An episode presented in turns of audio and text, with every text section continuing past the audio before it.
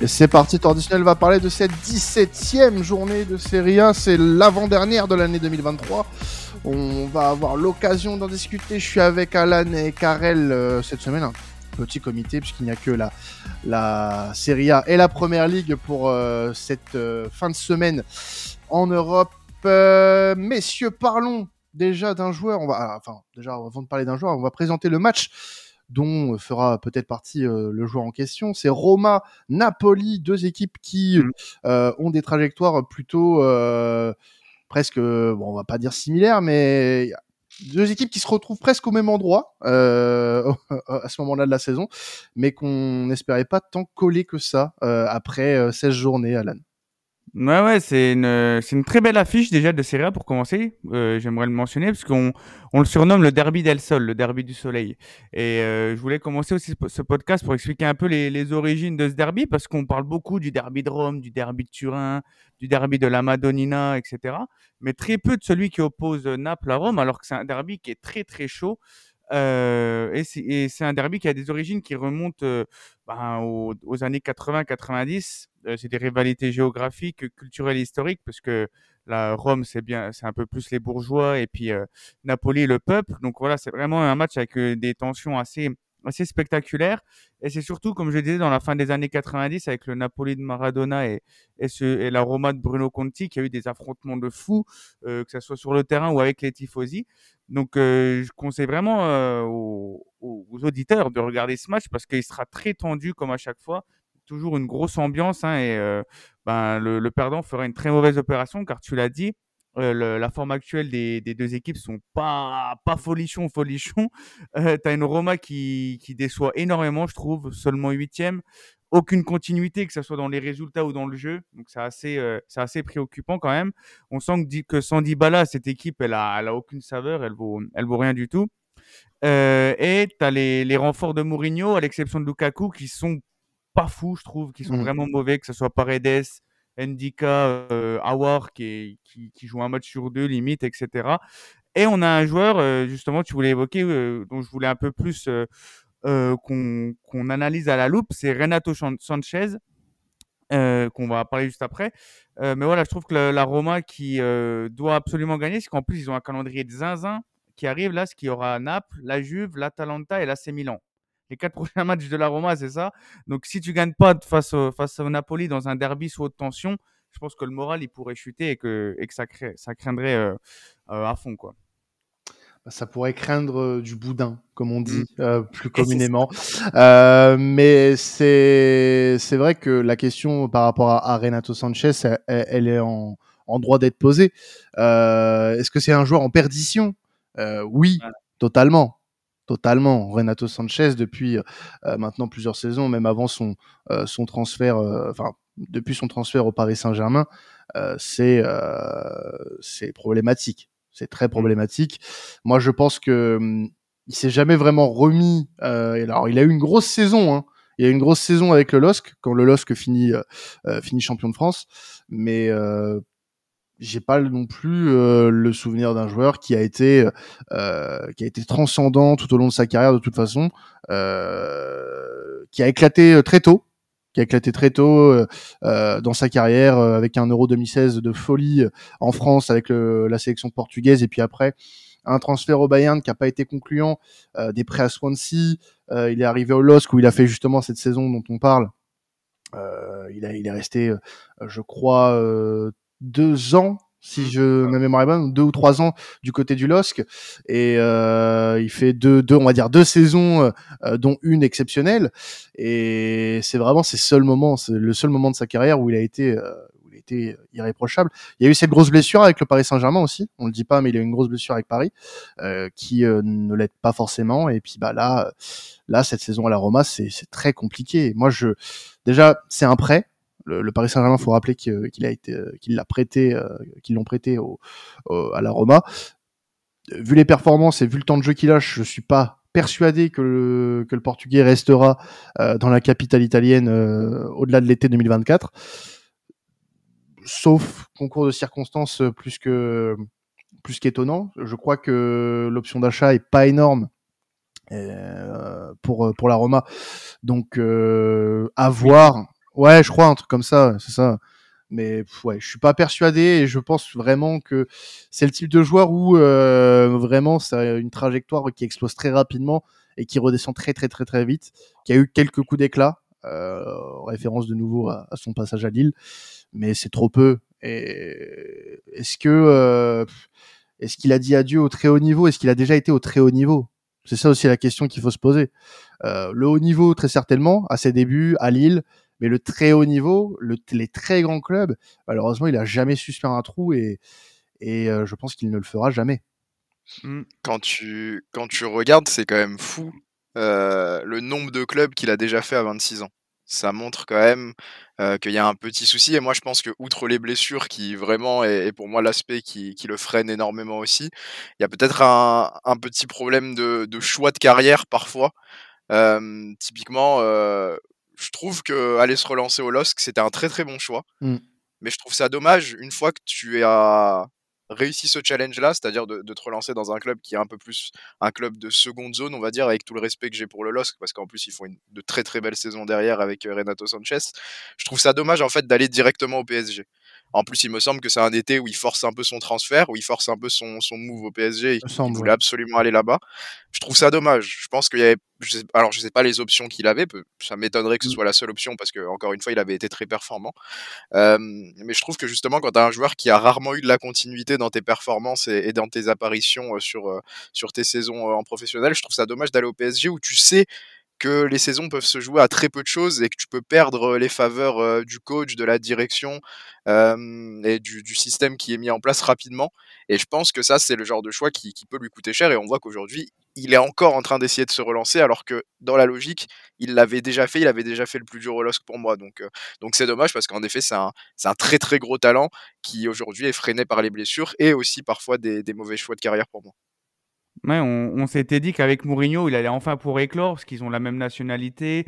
Et que Mourinho, euh, quand il choisit des joueurs comme ça, c'est que c'est qu'il sait qu'il peut en tirer le, meilleur. Euh, il y avait aussi l'AC Milan qui était dessus, euh, mais finalement, il a décidé vraiment de rejoindre Mourinho.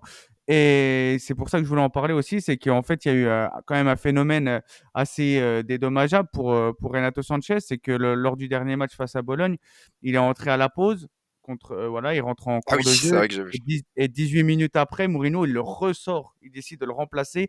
Donc euh, alors que son équipe est menée 2 à 0. Donc c'est vraiment un pur choix tactique. Et il n'était pas blessé, il y avait rien du tout. Rien du tout. rien du tout. Donc euh, c'est pour ça que je voulais en parler aussi, c'est parce qu'il fait il fait l'actualité ce joueur et moi je trouve ça dommage parce que c'est un profil tellement intéressant qui peut jouer 6, qui peut jouer 8, qui peut jouer numéro 10 il a vraiment un abattage physique euh, hyper intéressant. On l'avait vu, tu l'as dit Quentin, euh, à Lille ou même euh, surtout à l'Euro 2016 où il avait bluffé tout le monde à, seulement 19 ans. Donc ouais, je suis assez déçu moi pour pour lui, mais c'est là qu'on voit que le foot c'est aussi mental et quand le mental suit pas. et, et, et, j'aimerais juste rajouter un truc sur lui, c'est que c'est pas que mental, c'est aussi physique chez lui. Euh, c'est mmh. c'est un joueur qui est injury prone de fou.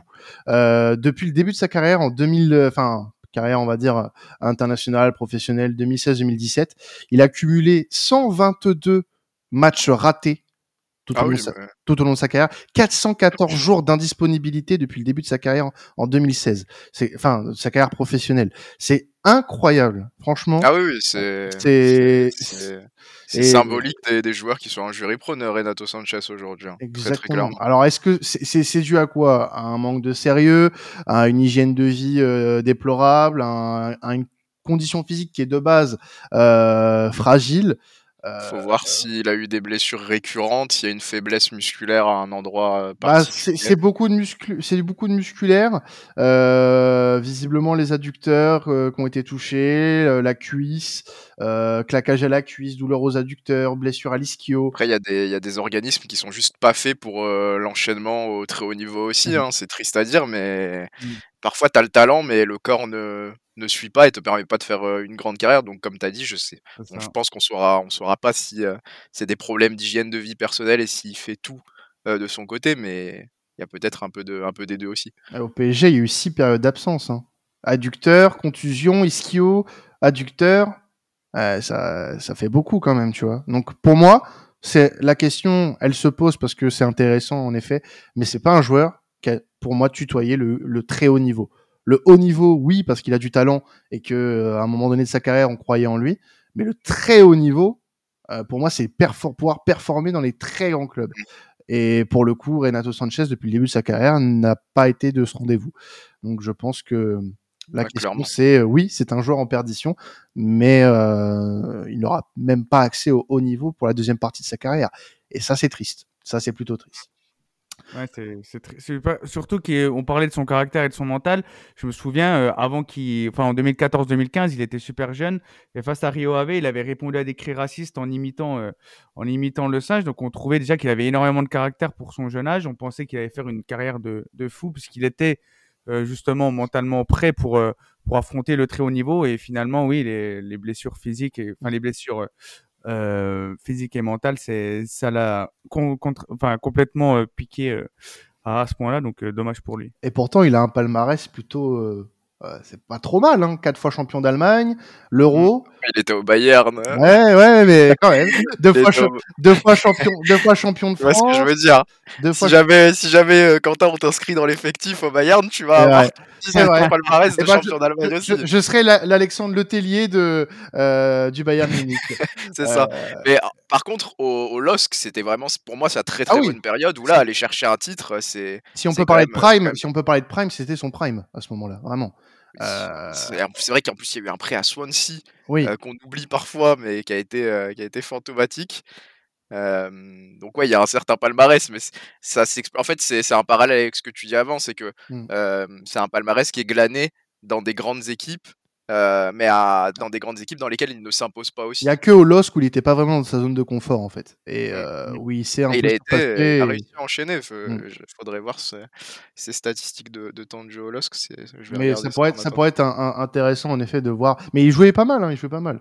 Euh, Est-ce qu'on peut euh, conclure ça, Alan, avec un petit prono sur le match Roma-Napoli? Ouais, carrément. carrément je, laisse, je laisse y aller. Ben moi, euh, au vu de l'enjeu, je pense que les deux équipes vont gagner, donc je pense pas qu'il y aura un match nul. Je pense qu'une des deux équipes va sombrer. Et je vois bien le Napoli quand même qui s'est quand même pris un 4-0 en coupe euh, face à Frosinone cette semaine, euh, devoir se racheter. Mmh Donc euh, on peut, voilà, on, on, critique, on critiquait Garcia, c'est bien, hein, hein Quentin, mais, le Napoli avec Mazzari, c'est pas. J'ai autant allumé Mazzari que Garcia, mon cher monsieur. voilà. Donc ne, ne, me prêtez pas des intentions que je n'ai pas. un réveil du Napoli et puis une victoire avec avec un Kvaratskhelia en feu. Allez hop. Allez, bon, victoire du Napoli parce que pour moi la Roma a trop de retard sur ce Napoli, même si le, le Napoli n'est pas non plus le Napoli qu'on a connu la saison passée. Victoire 2 buts à 1. Ok, ben écoute moi euh, je vais dire que je je vais dire que je vois bien la Roma. Euh, profiter de, de, son stade, profiter de, du statut d'équipe à domicile pour, euh, pour s'imposer face, euh, face au Napoli. au final, deux équipes qui comptablement sont, sont proches, hein, donc donc c'est un duel important pour la course, la course à l'Europe, mine de rien. Avec un triplé de Renato Sanchez. Allez, prenons le pas. si, s'il joue plus de 18 minutes. Oui, voilà. c'est. Alors il le met en 18 minutes. Oh, pas mal. Ça serait pas mal. La, la Salernitana, messieurs, le bon dernier de Serie A qui va recevoir le Milan. une seule victoire cette saison, ça sent la série B à plein nez quand même euh, mm. pour euh, pour la Salernitana qui a été une des équipes un peu coup de cœur hein, de ces deux dernières saisons en, en Serie A qui avait réussi à se maintenir plutôt euh, proprement. là, c'est très compliqué cette année. Ouais, c'est compliqué. Hein. Ils ont vraiment, on peut leur attribuer le, le bonnet d'âne de, la demi-saison. Ah bah une victoire, oui, clairement. Ouais, ouais, le, bonnet. Je sais pas si ça existe encore les bonnets d'âne. Mais non, non, non. c'est très très vieille école ça, Alan. Tu as, l'âge. Mais je sais qu'au XVIIIe siècle, c'était euh, c'était signe de, de, bonté, ce que c'était pour euh, attribuer des encouragements. Parce que l'âne, c'est un animal euh, savant, euh, sage, etc. Donc, un animal noble. c'est vrai que la, la Salernitana, c'est catastrophique cette saison. À part Almeria en Espagne qui a 5 points, je crois. je pense que la Salernitana, c'est l'équipe la plus mauvaise en, des 5 grands championnats. Euh, est-ce que, c'est pour ça que je voulais vous poser la question, est-ce que selon vous, à la mi-saison, avec 5 points de retard, on est condamné forcément à la relégation avec une équipe comme euh, la Salernitana? Parce que je trouve qu'ils ont, moi, quand même des bons joueurs, hein, Lovato, Pirola, euh, Boulaïdia. Euh, bon, ils ont, ils ont un Costil qui a, qui a 38 piges, qui remplace Ochoa en ce moment, qui, qui est à Auxerre l'an dernier, qui, a un niveau assez, assez médiocre. Mais je trouve que quand même, la Salernitana, est en grand danger cette saison, même s'ils sont qu'à 5 points. Et pour moi, ça va direction la, Série B assurément. Donc, je voulais avoir aussi votre avis. Je sais pas si vous, vous avez pu forcément suivre la Salernitana, mais est-ce que selon vous, quand on a quand on est autant à la rue en la mi-saison, on peut quand même se maintenir, selon vous? Bah, pas, forcément suivi la Salernitana énormément. Euh, après, c'est pas plus l'écart qui m'inquiète parce que là, bon, 5 points euh, techniquement avec le, enfin, oui, c'est ça, 5 points sur l'Odinez euh, après cette journée. Euh, je pense que t'as encore du chemin. Enfin, il y a, y a, enfin, il y a encore du chemin, donc c'est faisable. C'est plus la dynamique en fait.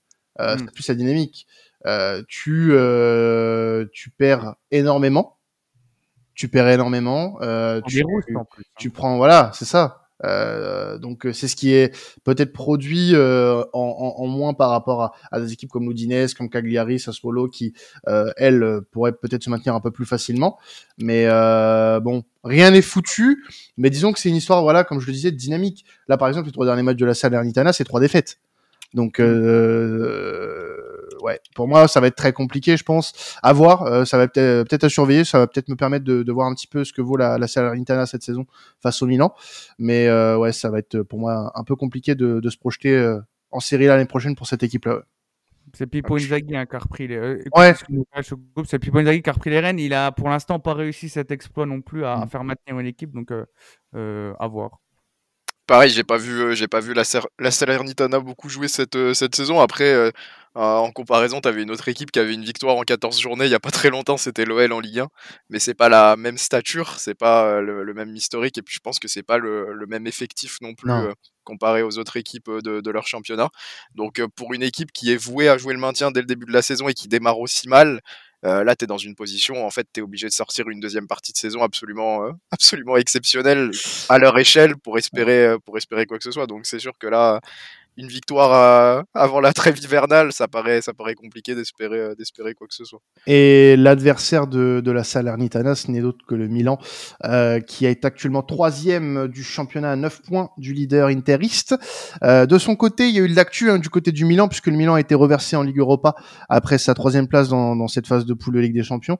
Le Milan euh, jouera le Stade Rennais en barrage de, de C3. Et la question qu'on voulait se poser, enfin que je vais te poser, Alan, du coup, parce que en tant que supporter du Milan et animateur de Cœur Rossonero, c'est une question que à laquelle tu répondras forcément dans, dans ce podcast, mais tu vas y répondre ici. Pour toi, est-ce que le Milan est grand favori de l'Europa League désormais? Alors là, en plus, t'es un supporter de Liverpool, donc euh, alors, alors que alors que t'aurais pu dire que euh, Milan est, est, outsider derrière l'Olympique de Marseille, tu vois, par exemple. bon, on en entend des bêtises dans ce ah, podcast. mais... Vas-y, Alan. Pour toi, est-ce que le Milan est, est oh. le grand favori de cette Europa League? C'est vrai qu'on a, on a une belle équipe là de d'Europa League, ah, une ouais. belle équipe d'Europa League. Euh, Europa League d'habitués du jeudi ouais. soir. Ouais.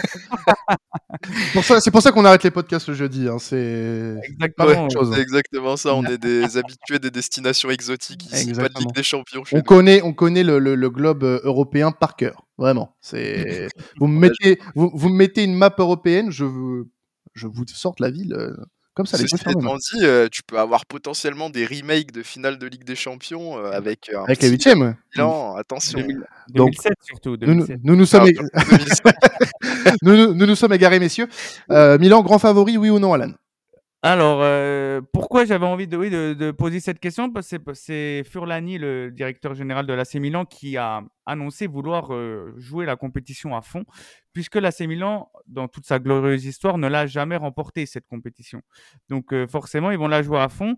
Et vu l'adversité, on peut se poser la question si Milan est favori, étant donné qu'ils sont quand même demi-finalistes de la dernière campagne de Ligue des Champions, qui sont euh, quand même euh, en lice pour le, top 4 de Serie A. Donc ça reste une équipe euh, très intéressante et qui a des joueurs qui, qui sont quand même expérimentés dans cette équipe. Donc moi, je pense pas qu'ils sont favoris. Il y a d'autres équipes qui me qui m'impressionnent plus. Je pense au Bayer Leverkusen aussi de Xabi Alonso qui est qui est étincelant cette saison. Donc euh, pourquoi pas, euh, pourquoi pas euh, cette équipe-là, le Brighton de Deserbi aussi qui pourrait aussi performer. Pourquoi pas une équipe que Karel affectionne aussi, qui, va forcément être un des gros favoris. Pour moi, c'est ils ont le potentiel pour aller au bout.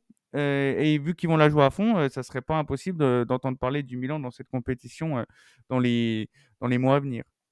Moi, je pense que c'est d'un point de vue extérieur, je pense que cette équipe-là, en effet, euh, vu son statut, elle peut aspirer à, être euh, l'un des favoris. Maintenant, euh, c'est une équipe qui a quand même pas laissé un beau visage cette saison en Ligue des Champions. Moi, je trouve que avec l'effectif que le Milan a, euh, avoir été sorti de cette Ligue des Champions euh, sans, ouais, l'honneur que tu as, c'est d'avoir battu le Paris Saint-Germain à San Siro. Euh, mais euh, Newcastle, tu, pour, moi, tu, tu, tu, perds ton, tu perds avec des champions sur les matchs nuls contre Newcastle et Dortmund euh, dès le début de la phase de poule. Et euh, ouais, euh, ouais, ouais, c'est pas glorieux. Donc pour moi, euh, sur le point de vue européen, je suis pas super serein. Alors face à Rennes, j'estime que le Milan est largement favori et doit passer. Mais sur la suite de la compétition, j'estime qu'il y a des équipes qui sont beaucoup mieux, beaucoup mieux armées que, que le Milan en euh, la qualité euh, de, euh, de, Liverpool qui a, qui a fait une, campagne plutôt, on va dire, sérieuse quand, quand il le voulait, parce que bon, il y, a eu, il y a eu des matchs où ils ont fait tourner notamment contre Toulouse et contre l'Union Saint-Gilloise, où on a vu que voilà, des points étaient lâchés, mais l'équipe a fini première. Mais je trouve que cette équipe, a peut-être plus de certitude sur le début de saison, notamment en championnat, etc., par, par rapport à un Milan. Et euh, il y a aussi d'autres équipes qui pourraient tirer leur épingle du jeu, peut-être plus que le Milan. Donc euh, je, je pense pas que le Milan soit le favori, mais ça sera euh, l'une des équipes à surveiller. Bah c'est ça, il va, il va déjà falloir euh, passer Rennes, mine de rien. Ça reste une étape. Et Rennes en Europa League, Rennes en Europa League, c'est sérieux ça. aussi. Hein. C'est ça, euh, hein, Rennes, euh, Rennes, voilà, qui, qui est sorti du, qui est sorti du groupe avec avec Villarreal, etc. Donc, Villarreal, Maccabi Haïfa et Panathinaikos. C'est ça qui est pas sorti. Pas le grand Villarreal non plus. Hein. Après, pas le plus grand Villarreal, mais avec Maccabi, le Maccabi Haïfa qui venait de, des barrages de Ligue des Champions aussi, c'était quand même un, un, groupe costaud dont ouais. il fallait sortir. Et Rennes à domicile, ouais. pas en Ligue 1 cette saison, mais Rennes à domicile en Europe et puis en général ça reste quand même une ambiance à laquelle il faut aller se frotter. Bon, je, le Milan est quand même largement favori euh, oui, euh, bien selon sûr. moi. Euh, ensuite, je trouve que c'est difficile de le dire en décembre. Parce que là, on le sait tous que la vérité de décembre sur les compétitions européennes, c'est pas celle des phases finales de Coupe d'Europe, que ce soit l'Europa League ou la Ligue des Champions d'ailleurs. Euh, donc je pourrais parler de, de, Liverpool de manière très chauvine, mais Liverpool a des problèmes d'effectifs, a des problèmes de blessures. On ne sait pas le milieu de terrain qui sera aligné euh, en, en, février, en mars. Donc euh, oui, voilà, c'est sûr que, en tout cas, c'est sûr que le Milan AC, euh, par la stature et par son histoire européenne et par sa capacité à performer sur sur des confrontations aller-retour, sera dans la discussion. Ça c'est ça c'est sûr et certain. Maintenant, je pense que c'est un peu tôt pour déterminer qui est le grand favori de, de l'Europa League en décembre. C'est une compétition qui est, qui est très qui est très imprévisible, l'Europa League, de toute tu façon. sais jamais qui va vraiment la jouer à fond, parce que les dirigeants, comme le, le dirigeant du, du, Milan AC, aiment euh, beaucoup dire qu'ils vont la jouer à fond. Après, dans les faits, quelle sera euh, la vérité en février ça, en fait? ça, ne se rentre, ça, ne se retranscrit pas forcément toujours mmh. dans les choix du coach. Et, et voilà, Liverpool dit qu'ils vont jouer l'Europa League à fond. Mais si Liverpool se retrouve en position de gagner la, la première ligue et dans un rush où tu as des choix à faire, le choix sera vite fait. Mmh. Le choix sera vite fait. Donc, euh, donc voilà. Je pense qu'on a, on a, on a fait le tour là-dessus. On, on, voulait aussi, euh, dans, dans cet épisode euh, Serie A, vous parler euh, des gardiens euh, qui, depuis, de, depuis le début de saison, euh, regorgent de talent. Euh, vraiment, on a quelque chose qui, qui se qui s'est créé en Serie A avec les gardiens, qui s'est retrouvé du moins, je trouve, parce que ça a été le cas à une époque où on a eu un, un grand vivier de, de, gardiens avec les Toldo, les Dida, les Buffon, etc. Euh, et aujourd'hui, on a de nouveau, euh, enfin du moins l'impression hein, qu'on a ce, ce, vivier de gardiens avec l'Inter, euh, la Juve, le Milan que, qui ont de très grands gardiens, au Napoli aussi, on a un très grand gardien.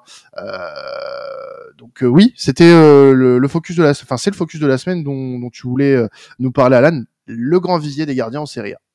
Ouais, c'est ça, hein, parce que tu parlais des, des grosses équipes, hein, mais je trouve que même les petites équipes et les moyennes équipes ont leurs très bons gardiens euh, dans, leur, dans leur effectif, et je trouve que c'est hyper intéressant d'en parler, parce que déjà, d'une part, moi j'adore le poste de gardien, je trouve qu'il est rarement mis à l'honneur, euh, alors que c'est une pièce maîtresse, on le voit hein, lors des cérémonies du Ballon d'Or, etc. Et je trouve qu'à mon sens, euh, voilà, tu l'as dit, en Serie A, il y a d'énormes, très bons gardiens, euh, donc euh, c'est pour ça que je voulais faire un petit focus et, et se demander comment ça se fait qu'il y ait autant de bons gardiens en Serie A. Euh, alors c'est vrai que la Serie A, elle est réputée pour avoir produit et accueilli, tu l'as dit, dans le passé, des, certains des meilleurs gardiens de but de l'histoire. Et les facteurs qu'on peut, qu'on peut trouver déjà, c'est la, l'école de formation les clubs de Serie A, faut savoir qu'ils mettent en place des académies très très axées sur le, le, développement des jeunes gardiens. Donc du coup, c'est encore plus criant qu'en France ou, dans d'autres pays, et ça, c'est à noter. Il y a l'héritage des grands gardiens comme Dinosov, Zenga, Buffon, Panucci, etc. Et il y a également la, la culture défensive, parce qu'on sait que le football italien, il est associé à une approche défensive solide. Et les équipes de Serie A, elles ont souvent mis l'accent sur la défense, ce qui signifie que les gardiens de but, ils jouent un rôle crucial, contrairement à la, la Bundesliga ou la Première Ligue, par exemple. Donc, euh, je trouve que c'est normal que maintenant, avec euh, vu qu'il y a beaucoup euh, accès à les, aux nouvelles technologies, etc., euh, la Serie A s'est focalisée un peu sur les gardiens et on se trouve avec des, des, équipes comme Monza qui ont un excellent gardien, comme euh, comme Juan Musso de l'Atalanta qui, qui fait aussi de très belles perfs alors qu'il n'est pas argent, il n'est pas italien, il est argentin, etc. Donc c'est des systèmes qui qui marchent euh, peu importe si tu es italien ou pas. Et je trouve que ben quand, quand on les exporte à l'étranger, donc que ça soit euh, Vicario à Tottenham ou, ou Tottenham euh, ou euh, Donnarumma au PSG, malgré ce qu'on dit, il arrive quand même. euh, bon, lui, c'est, enfin, c'est au- un autre aspect, mais je trouve quand même que c'est un des meilleurs gardiens euh, sur la planète. Je trouve que les les gardiens italiens arrivent à s'exporter et en plus ils sont ils sont super intéressants et ils font qu'en produire parce qu'on on recense beaucoup de jeunes gardiens dans les équipes jeunes qui peuvent euh, devenir des très bons gardiens par la suite. Bah, moi, moi, je trouve que euh, au-delà du, du système que tu nous as un petit peu présenté, c'est hyper intéressant. Merci Alan. Et vraiment, si tu si tu parles sur le sur le terrain euh, de, de, de, de, ces- joueurs-là, euh, on retrouve vraiment euh, déjà dans chaque grosse équipe un gardien de niveau international. Euh, L'Inter a Ian Sommer, vraiment euh, incroyable depuis le début de saison. La Juve a Wojtek Szczesny qui euh, lui euh, euh, renaît depuis depuis quelques semaines, quelques mois, qui est un petit peu en perdition du côté du côté de la Juve sur les dernières, enfin du moins sur la saison dernière, je trouve. Le Milan a Mike Maignan, nul besoin de présentation, je pense pour euh, euh, pour Magic Mike. Euh, la, euh, la, le- la Pologne, n'importe quoi. Bologne a justement un gardien polonais. Voilà, d'où ma, d'où ma, d'où- d'où ma confusion. Voilà. Euh, D'où ma confusion puisque euh, c'est Lukas euh, Skorupski qui est le gardien de Bologne qui est excellent. Mm. Qui est Bah, meilleure défense quasiment. Bah oui, Avec là, une- Mm. c'est c'est pas pour rien que le, voilà Bologne a la meilleure défense du championnat aussi quasiment. euh, c'est que euh, troisième meilleure défense du championnat hein, pour Bologne. Donc euh, voilà, c'est Mm. c'est fou. Euh, on peut citer des Meret, on peut citer euh, on peut citer le, le gardien de la Roma, j'ai plus son nom pardon. Euh, Ah bah, C'est Rui Patricio, mais oui voilà, qui, que le- vieillissant, le- vieillissant. Oui, voilà, aussi. Dire. Il y a, Terracciano du côté de la FIO aussi, euh, qui est, pas, qui est pas mauvais. Donc euh, vraiment, il y a, y a un vivier assez impressionnant de talent. Euh, je pense que ça peut être l'un des meilleurs championnats à ce poste-là, honnêtement. Et ça fait plaisir. Ça fait plaisir de voir que, que la Serie A peut accueillir dans son championnat de, de grands gardiens. Ça, ça peut avoir un argument aussi sur des, les, les coupes d'Europe. Quand tu fais Mhm. face à des équipes justement qui ont des grosses armadas offensives et qui ont euh, bah, cette assise défensive euh, plutôt prononcée, et bah moi je trouve ça plutôt intéressant d'avoir appuyé sur ce sur ce sur ce point-là, euh, puisque aujourd'hui les équipes qui ont un grand gardien en, en Serie A, enfin un très bon gardien, bah, on les voit, on les voit en tête, on les voit euh, performer. Donc euh, bravo à ces équipes-là qui ont su euh, mettre les moyens pour attirer des, des sommités, on va dire, à, à cette à ce poste-là. Ça va aussi, je pense, dépendre de la direction que la série A prend euh, en termes de style de jeu, parce qu'on sait qu'aujourd'hui, pour être un, un très bon gardien sur euh, la scène européenne, la scène mondiale, il faut avoir un très très bon jeu au pied. Ça passe euh, encore au-delà. Mm. Obligatoire, c'est encore au-delà. euh, Enfin, c'est très très important d'être bon sur sa ligne, euh, d'être euh, d'être dominateur dans le dans le jeu aérien aussi. Mais voilà, avoir un, bon jeu au pied, c'est le ticket qui, qui te permet d'aller voir les, les très grandes équipes, que ce soit en Italie ou dans le reste de l'Europe. Euh, voilà, tu as parlé de Vicario. Moi, je voulais parler de, Vicario quand tu as, abordé le sujet, parce que je pense que quand on parle d'un gardien récemment jeune, euh, italien, qui s'est bien, bien, bien exporté, euh, Vicario, ça vient directement en tête parce qu'il fallait prendre la relève de Hugo Lloris quand même à Tottenham, ce qui n'était pas rien. Et aujourd'hui, je pense que c'est terrible pour notre, pour notre Français, mais il l'a très très vite fait, fait oublier à Tottenham parce que c'est un gardien qui au pied est très bon et qui est décisif sur sa ligne aussi.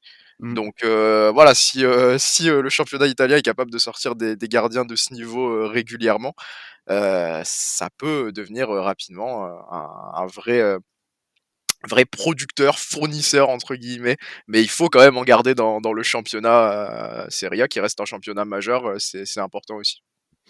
N'hésitez pas surtout à nous dire hein, de votre côté, euh, euh, chers auditeurs, euh, ce que vous pensez aussi des gardiens en Serie A. Ce serait cool d'avoir votre avis là-dessus.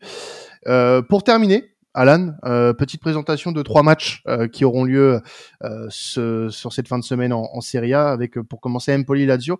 Un moment pour, la, le Lazio de, de, faire le plein de points après une, une première partie de saison qui a été très compliquée pour les hommes de Sarri. Ouais, 11e de Serie A, hein, je pense que c'est le moment ou jamais, d'autant plus qu'ils auront un calendrier très favorable. Ils vont enchaîner euh, quatre matchs assez, assez simples hein, avec des équipes euh, mal classées. Donc, euh, face à une équipe d'Empoli, elle aussi qui est en difficulté, la Lazio doit se reprendre et voilà, viser, le, viser l'Europe la saison prochaine. Bologne-Atalanta, le quatrième qui reçoit le septième. C'est une très belle affiche du haut de tableau et qui pourrait être importante pour la suite pour l'équipe de, de Thiago Motta. Ouais, je vous... c'est une affiche qu'on aurait pu analyser, mais on a beaucoup fait d'éloges de Thiago Motta dans les récents numéros. Mais faut, quand même reconnaître que son équipe de Bologne est, est, étincelante, tout simplement. Face à une équipe de l'Atalanta qui euh, peut être capable du meilleur comme du pire, je pense que l'affrontement vaut le détour. Et euh, bah, si Bologne venait encore une fois à s'imposer face à l'Atalanta, je pense qu'à mon sens, il faudra vraiment les, les considérer pour, euh, pour jouer le haut de tableau à la suite de la saison. Et le leader de Serie A, l'Inter Milan, qui va jouer euh, face à une équipe qui est 12e actuellement, l'équipe de Lecce, qui devrait être une formalité hein, pour les hommes d'Inzaghi pour cette 17e journée.